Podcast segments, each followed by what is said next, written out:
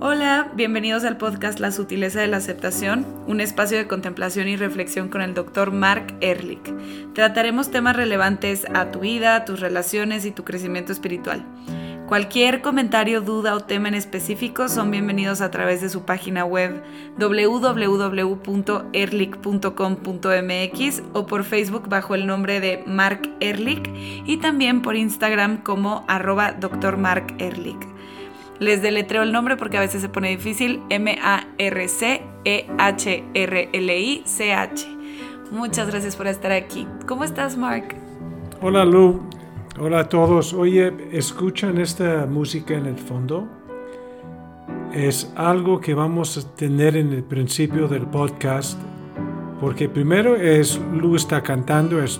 yo les decía que es un cantante espectacular Vamos a escuchar la música y después vamos a platicar de qué se trata.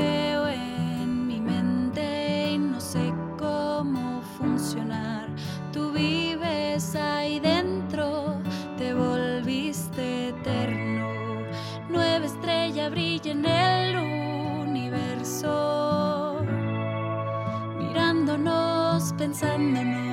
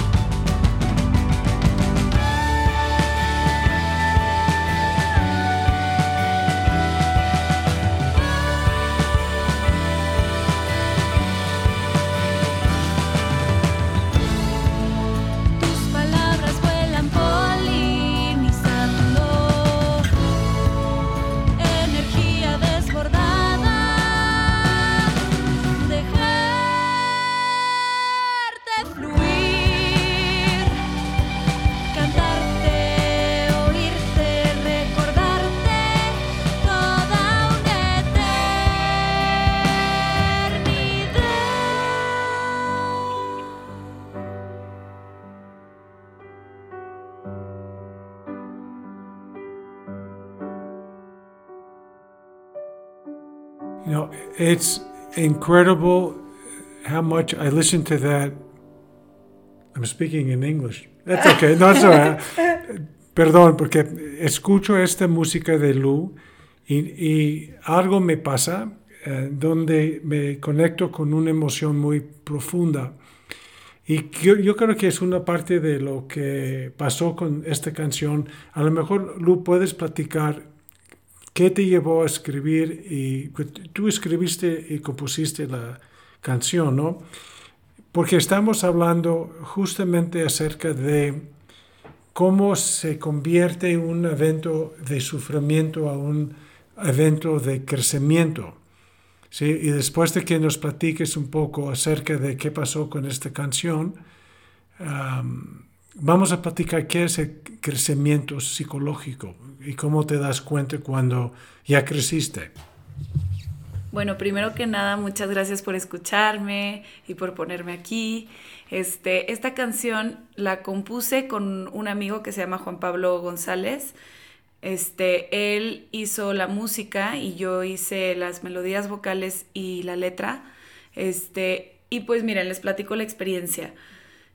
En, ese momento que estaba grabando yo el disco, falleció un, amigo muy cercano y me acuerdo que me destruyó mucho eh, su muerte porque era mi primera, como la primera vez que yo experimentaba la muerte de manera tan cercana. Mm, ¿Cuándo fue eso?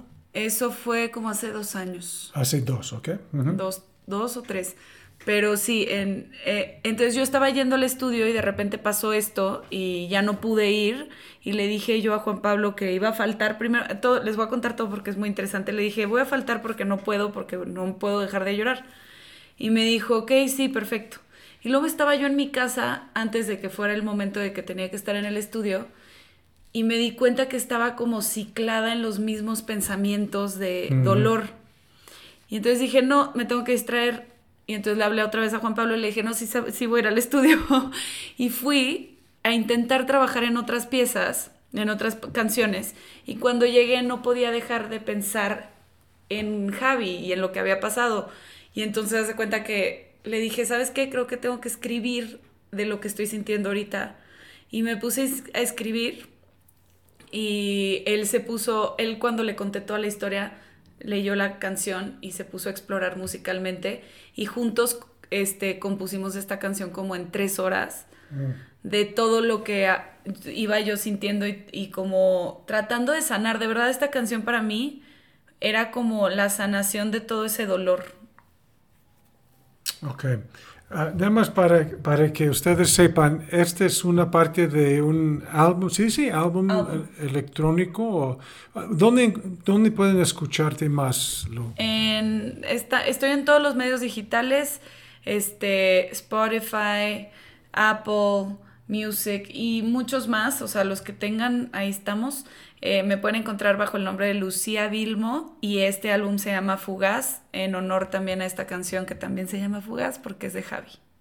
Ok, entonces, ¿qué tiene que ver esto con el, el tema del sufrimiento y crecimiento? Cuando nosotros sufrimos es un nivel de angustia, enojo, tristeza o culpa que no tiene fin, como cae en un loop en donde el sufrimiento se vuelve un poco compulsivo. No hay nada que saques de provecho, ningún ah, aprendizaje, algún tipo de resolución de un tema psicológico. Entonces, yo me imagino que al escribir estas letras, estabas teniendo una, una como reacción dual en donde estabas sintiendo pero al mismo tiempo estabas comentando acerca del sufrimiento. ¿sí? Porque la canción es cantar acerca de una experiencia previa, porque no se murió en este momento.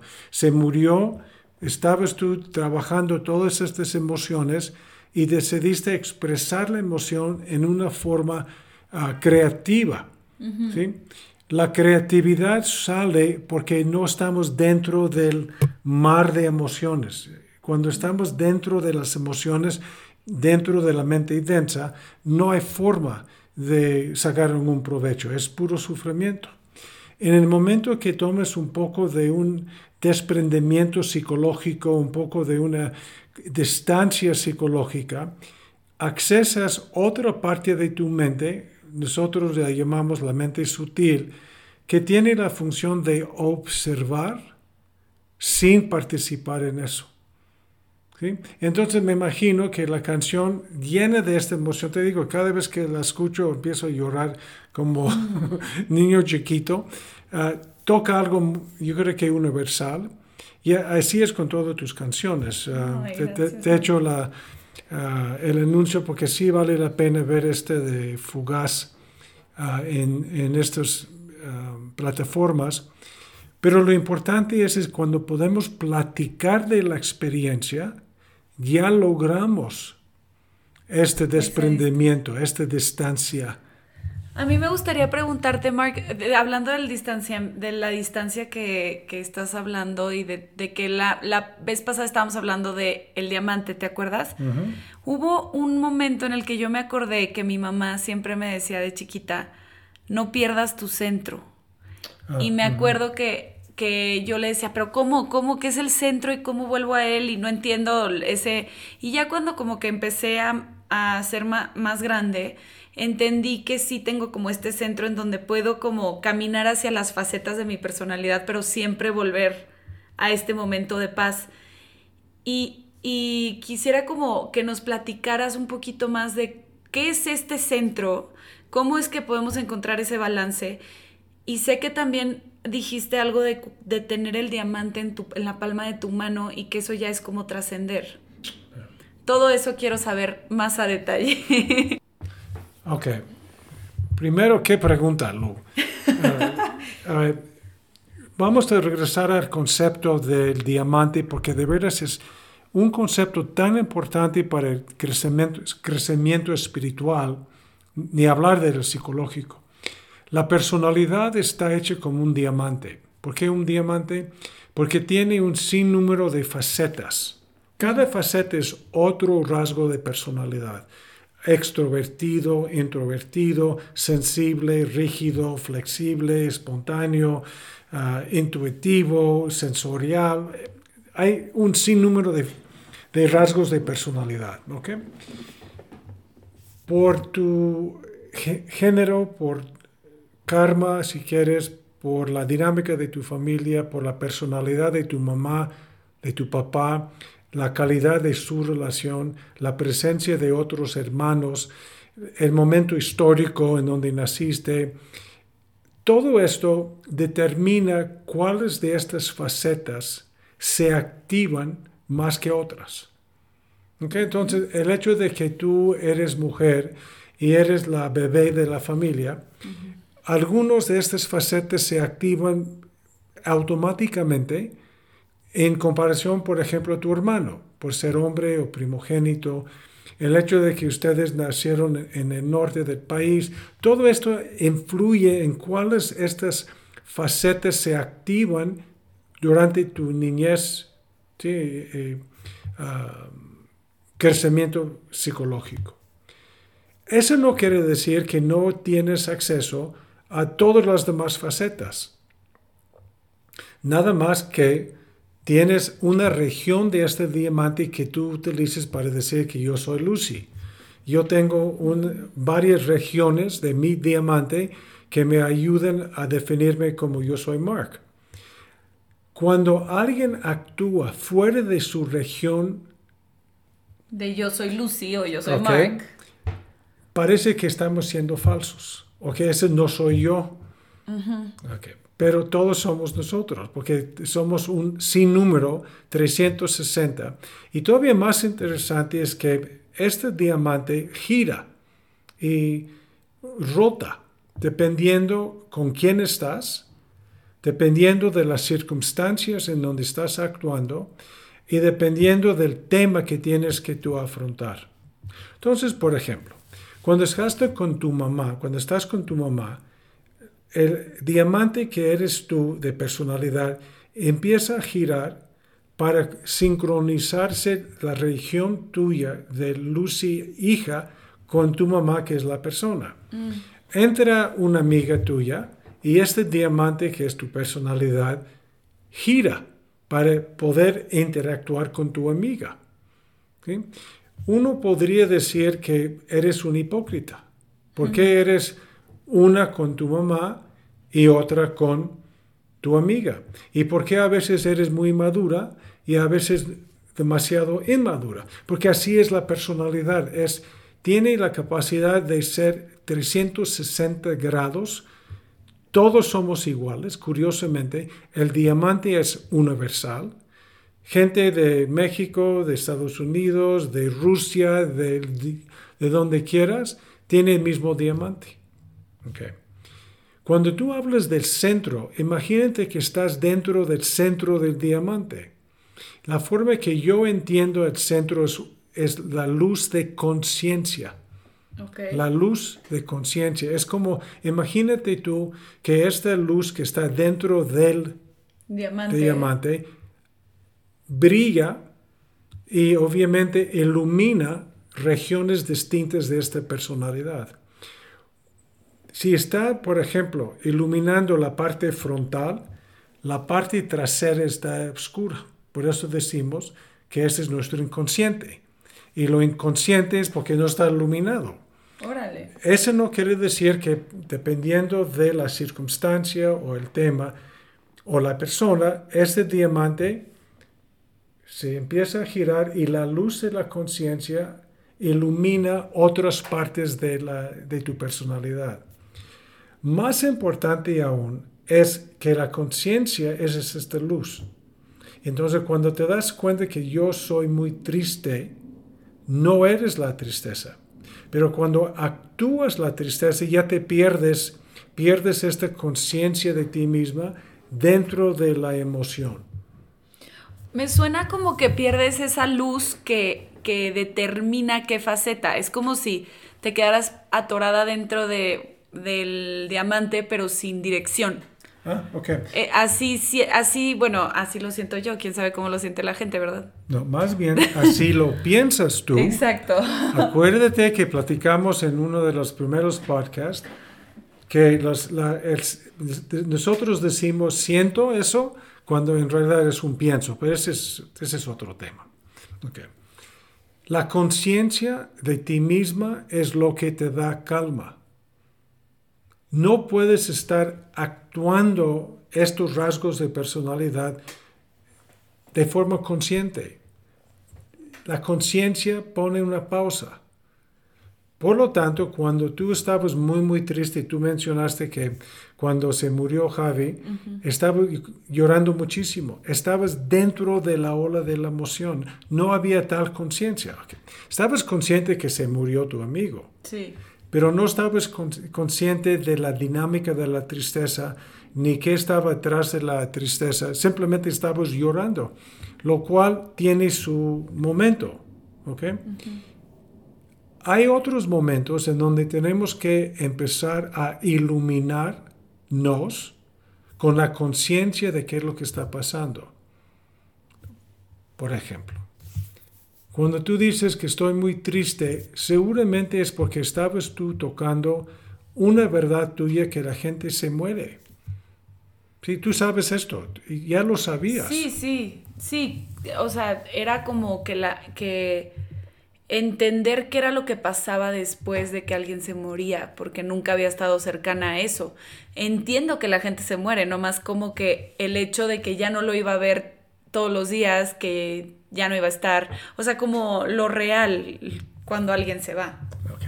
Ahí estás hablando que estabas consciente de una pérdida, una pérdida futura. Por lo tanto, las pérdidas, como sabemos de la tristeza, es, eso es lo que es la tristeza. Cuando tú pierdes algo que tú consideras importante para tu bienestar. Entonces, Javier, la relación para ti era una fuente de bienestar. Pierdes eso, tienes la idea de que ya no va a estar, por lo tanto sufres la pérdida, por lo tanto tienes tristeza y por lo tanto lloras. ¿Qué sucede cuando decides, quiero escribir esta canción para Javier? ¿Qué función tenía en ti de poder poner en palabras el sentimiento tan fluido y me imagino tan indefinido porque no, no hay tal conciencia. Creo que justo eso le dio definición al sentimiento, pero sin... Pero es que es algo muy natural, o sea, como que esa es mi pregunta, porque yo tampoco lo tengo claro cuando paso de una emoción a la composición. Ah. Pero es, una, es un mecanismo que pasa dentro de mí porque como si fuera una necesidad, me, lo tengo que representar en algo que pueda ver, que sea tangible. lo que me suena a mí es que tú decías, a ver, ¿cómo se siente Lucía? Tú. Lu diciendo, a ver, ¿cómo se, ¿cómo se está sintiendo Lucía con la pérdida de su amigo? Entonces, ah, por lo tanto, de la distancia de la pérdida en sí misma, pudiste tener palabras para expresar cómo se siente Lu en esta pérdida. Lu llorando como bebé, como tú decías, no hay forma de... Entender eso, sí. Es imposible. Lo que necesitamos nosotros es primero saber que tenemos la capacidad de observarnos. Sí. Okay. Observar lo que pensamos. Tenemos la capacidad de observar, por lo tanto, lo que nos estamos sintiendo. Y todavía más importante, podemos captar el proceso de pienso, siento y reacciono. También me gustaría agregar que el tema de hacer música para mí es un, algo muy espiritual. Como que se siente una conexión con mi como con mi alma muy profunda. Entonces cuando compongo también viene mucho de ahí, de no juzgar y ver qué es lo que sale. Y eso, eso también es como cosas que me liberan, porque no es como que estaba pensando yo, ¿qué siente Lucy? Y, y fue lo que plasmé, tal vez sí en mi inconsciente, pero pero realmente lo que pasó en ese momento que estaba sentada en la computadora escribiendo la letra era más un ábrete a, la posibilidad de un brain vomit, o sea, fue una, un vómito verbal de todo lo que estaba sintiendo, sin orden y sin nada, por eso le llamo espiritual, porque realmente yo creo que fue como algo, no sé, algo más allá de mí. Sí, de hecho, se me hace complicado poder expresar un proceso no psicológico, porque lo psicológico requiere palabras. Sí. Y lo que tú estás diciendo, el que te conectaste con, vamos a ponerle el nombre, el espíritu. ¿Y qué es el espíritu? Es quiénes somos fuera del diamante. Órale. ¿Entiendes esto?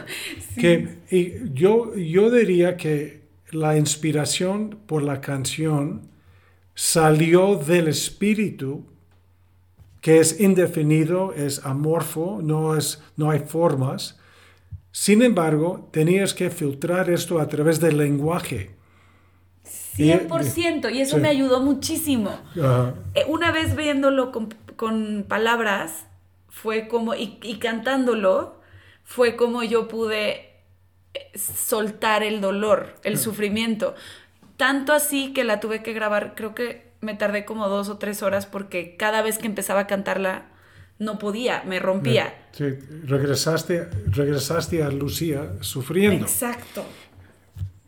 Y yo creo que, no sé la reacción de otras gentes, pero cuando yo escucho esta, esta canción en particular, toca algo más allá de mi uh, capacidad analítica. Es simplemente sentirme un poco inundado de una emoción, porque la canción viene de este lado, no viene desde la personalidad, viene desde fuera del diamante. Y es justamente cuando podemos nosotros iluminarnos fuera de la personalidad, ese es el crecimiento. Ese es justamente el, crecimiento espiritual cuando me doy cuenta que tengo una personalidad cuando tengo rasgos, pero no soy yo. Sí, soy yo en este mundo terrenal y en mis relaciones, pero quiénes somos en realidad no tiene forma. Okay. Suena todo muy esotérico y pues, a ver, como tú y yo platicamos, tenemos que aterrizar todos estos conceptos. ¿Qué hacemos con estos conceptos del diamante? Ah, y del quien soy yo, en realidad el espíritu es más allá del diamante, que no es el diamante. Vamos a ver. Tú y yo tenemos un conflicto. ¿Ok? Yo estoy enojado contigo y tú estás muy sentida conmigo. Ok. Si nos quedamos dentro de nuestra personalidad, no hay, no hay solución. Porque yo voy a buscar satisfacer mi enojo, tú vas a buscar satisfacer tu estar sentida. Lo que más quieres es que yo haga una cosa y lo que yo más quiero es que tú hagas otra cosa o que dejes de ser otra cosa. Una cosa. Si tú y yo nos sentamos porque los dos decidimos, a ver, ¿qué nos pasó? No hemos resuelto nada, pero estamos tomando un tiempo de vernos desde afuera de nosotros mismos. Entonces yo digo, fíjate, Lu, hay momentos en donde yo me siento ignorado, pienso que no me, no me estás dando mi lugar. Y ahí es donde Mark se enoja. ¿Sí? Y cuando él se enoja, nada más lo que quiere hacer es hacerte sentir menos. Y tú me vas a decir algo, es curioso porque cuando Luz se está sintiendo lo que más quiere es simplemente que me digas que me quieres, pero no sé cómo decirlo. Ah, entonces cuando tú tienes esta cara y cuando tú tienes este tono, me estás diciendo en realidad que nada más quieres que yo te diga eso. Ah, ok. Y es curioso, ah, ahora entendí otra cosa, porque yo percibo una cierta manipulación en tu estar sentida. Y yo me acuerdo perfecto cuando Mark era chico, su mamá siempre lo manipulaba. Y como era tan menso de niño de 8 años, no pero hasta después se daba cuenta. Entonces, ¿qué es lo que estamos haciendo? Tú y yo estamos hablando de Mark y Lou como figuras de personalidad. Claro. Este distanciamiento, este desprendimiento, esta capacidad de observarnos es el crecimiento. ¿Por qué? Porque estamos conectándonos con la parte más allá de la personalidad. Ese es el crecimiento. Qué interesante. Y también siento que es un, un concepto que se tiene que trabajar para, o sea, como, pues hay que chambearle para separarse de la personalidad y poder tener esa humildad de decir, ok, qué es lo que el otro necesita y voltear a ver al otro, porque creo que la humildad es lo que nos permite justo dejar de vernos como la persona más importante en el cuarto y voltear a ver al otro desde fuera. Sí. Los dos temas que están en el mismo canal. Yo he visto muchas parejas en donde una de la pareja típicamente es la mujer. lamento decirlo como hombre, pero las mujeres tienden a ser mucho más ah, accesibles y sensibles a estos temas. Si los dos estamos desde afuera de la personalidad, la intimidad es única, porque ya nos estamos relacionando desde algo mucho más allá de tu propia historia. Por eso esa es la intimidad. Si una uno de la pareja no puede hacer esto, esa es otra forma de manejar la plática. Y este tipo de plática requiere nada más aceptación sin juicio, que lo que quiero hacer es entender tu percepción. No estoy buscando que tú entiendas la mía. Quiero nada más entender, ponerme en tus zapatos, porque la experiencia de la empatía sana. ¡Ay, qué bonito! Eso me encantó. Es que, bueno, a mí me gusta mucho. ya iba a empezar a hablar en inglés, pero es que es nomás la costumbre. Este, me encanta a mí el concepto de la empatía.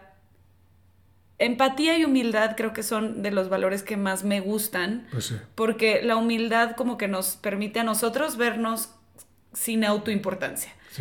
Y la empatía es ver al otro desde este lugar tan vulnerable que es ser humano, porque todos somos muy vulnerables en esta experiencia humana. Sí, y la humildad y la empatía, la compasión, no son componentes de la personalidad. Son del alma. Son del alma, espíritu, porque la empatía es la experiencia de similitud. ¿Sí? No es una empatía, déjeme entender por qué eres tan sentida. No es eso. La empatía es, ah, déjeme entender qué pasó en ti, déjeme entender los pasos para poder evitar los detonantes tóxicos para ti porque no quiero lastimarte. Esa es la empatía, pero no, no puede venir de la personalidad. Bueno, ya que dije eso, viene de la mente sutil, que es parte de la personalidad, pero también no, no es parte de. Pero ese es ya para el siguiente podcast. ¿Cómo ves? Ay, muy bien, qué bonito, qué bonito cerrar con esto que acabamos de decir. Creo que podemos comenzar con esto la siguiente vez y pues agradecerles mucho que están aquí. Recuerden que nos pueden mandar preguntas, respuestas, pláticas, todo por mensaje directo a arroba doctor Mark Ehrlich. Muchas gracias y que estén muy bien.